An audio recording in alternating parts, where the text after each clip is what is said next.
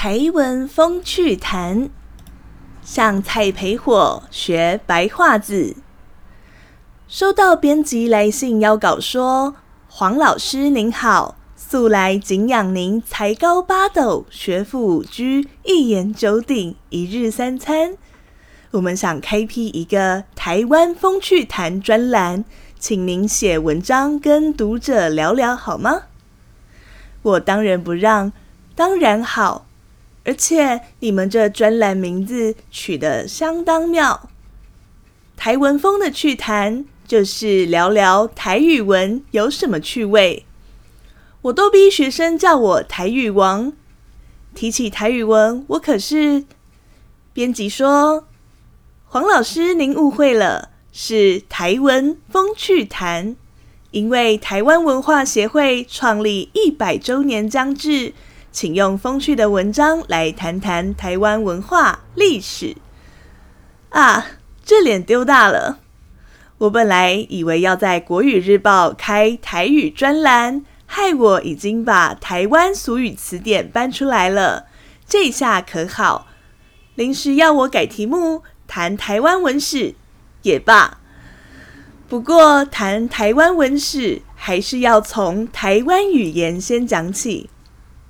要对台湾的文化历史有更有更深层的，要对台湾的文化历史有更深层的历史研究啊！要对台湾的文化历史有更深层的有更深层的认识或研究。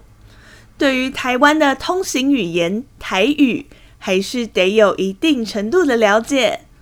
原因很简单。我们无法想象一个，我们无法想象一个精通日本文化的学者，我们无法想象一个精通日本文化的学者不会日语，也无法相信一个研究英国文学的教授不会英语，不会英语。我们解读我们解读台湾早期文献的时候，若对台湾本土的语言没有了解，就可能解读错误。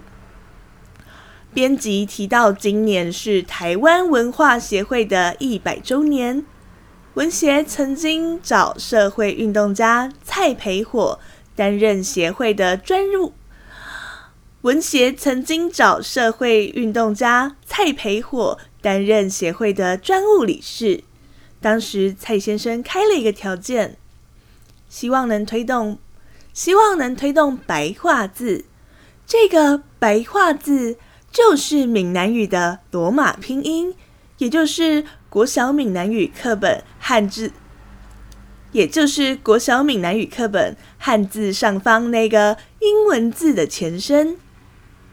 一百年前，台湾很多民众没受过教育，无法看报纸书刊得到现代知识。蔡培火认为，如果在民间开设研习班，如果在民间开设研习班，教大家白话字，就像现在小，就像现在小学一年级新生，先花一学期把注音学起来，就能快速扫除文盲。蔡培蔡培火说做就做，后来他离开文协，不但开班教大家白，后来他离开文协，不但开班教大众白话字。还身体力行，抛弃原本用汉字书写日记的习惯，改用白话字写日记。我有幸收藏过他的，我有幸收藏过他的亲笔日记。那一手那一手白话字真是流利漂亮。现在现在欧美朋友都不见得会写这种书写体了。这批日记虽然是八九十年写。这批日记虽然是八九十年写的，但发音、腔调，但发音、腔调就像在纸上录音般忠实呈现。例如“岁”这个字，他写“黑”，而而不是现在台语较常听到的“灰”，所以读他的日记，仿佛听得到他在身旁朗。仿佛听得到他在身旁朗诵的声音。